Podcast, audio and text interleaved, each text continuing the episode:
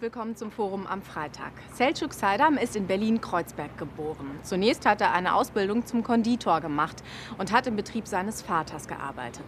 Dann aber hat er den Job an den Nagel gehangen und hat das Abitur nachgeholt und studiert. Seit 2019 arbeitet er als Väterlotse in Berlin, als einziger Väterlotse hier. Wie sein Berufsalltag aussieht und wie viel ihm der Job bedeutet, das ist das Thema im Forum am Freitag. Görüşüyorum. Gelişmeler bayağı bir var. Eskiye göre çok çok çok daha iyi. Väterlotse Selçuk Saydam bei einer Beratung in seinem Büro in Berlin-Wedding. Hierher kommen Väter wie Ahmed Sönmez, Väter, die Hilfe und Orientierung brauchen. Sie finden den Sozialarbeiter übers Internet oder übers Jugendamt. Für viele ist es nicht leicht, über ihre Probleme zu sprechen, doch Selçuk Saydam findet immer einen Weg. Haben Sie immer eine bestimmte Strategie bei der Arbeit mit Vätern? Dass Sie immer irgendwie einen Schlüssel finden, ähm, damit die Väter offener sind? Ich habe immer wieder reflektiert bekommen, dass meine Art, zuhören, sehr wichtig ist. Ruhig bleiben.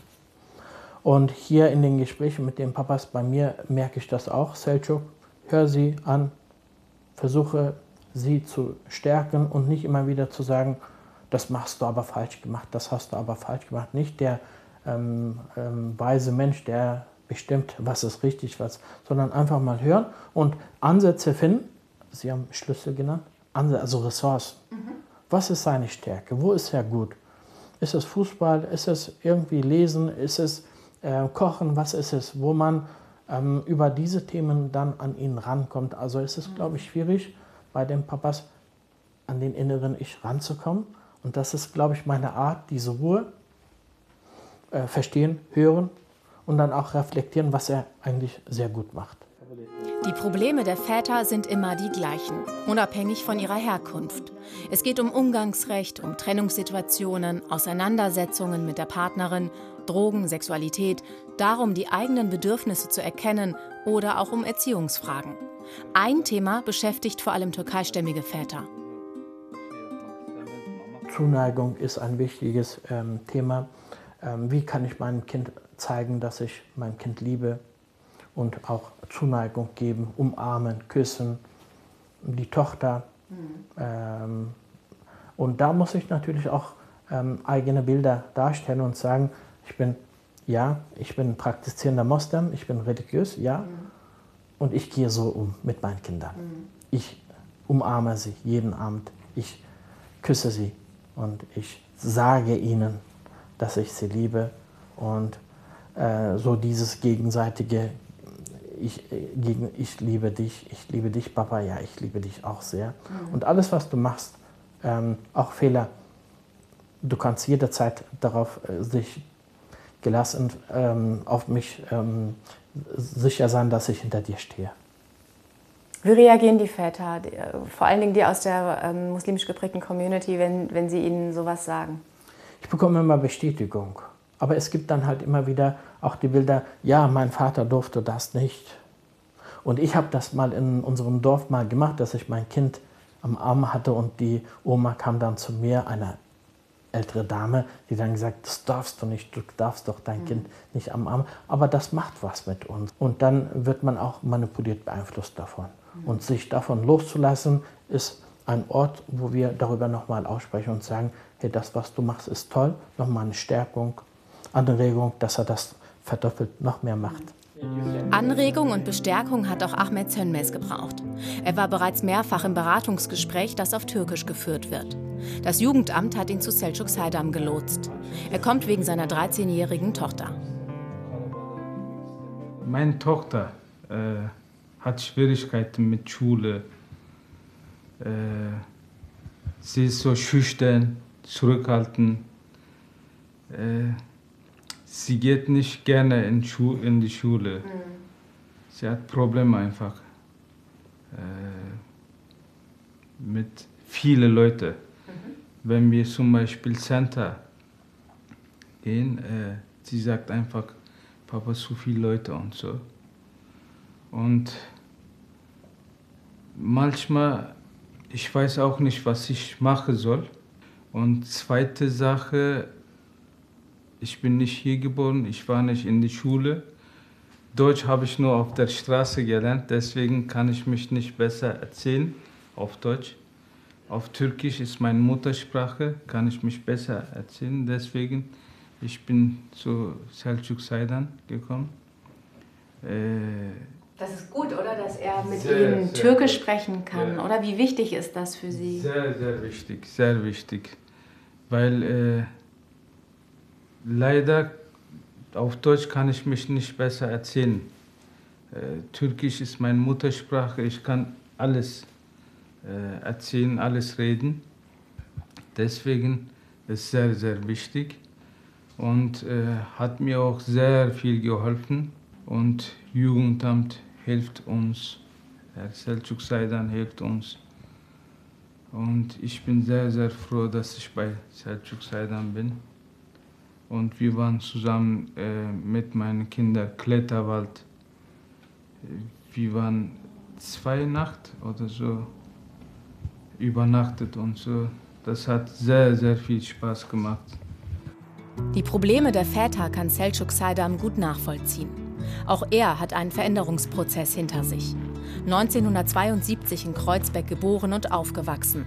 Früher hat er oft das getan, was der Vater von ihm verlangte. Zum Beispiel die Schule abbrechen, eine Ausbildung zum Konditor machen, um dann im elterlichen Betrieb zu arbeiten. Wie war das für Sie, als äh, er das so bestimmt hat und Sie mussten dem nachgehen?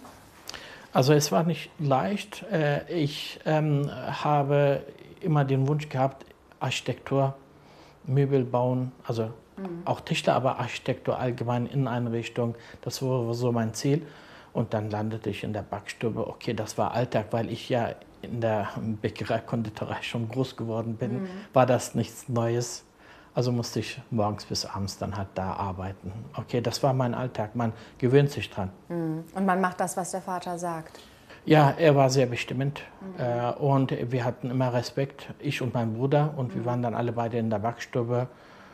Das war auch okay, also man nimmt das dann so, in, äh, man nimmt das an und dann ist das so richtig, was der Vater so über jemand bestimmt. Ja, so haben wir, so sind wir auch sozialisiert gewesen. Ja. 2008 fasst der damals 36-jährige Selçuk Saydam einen Entschluss.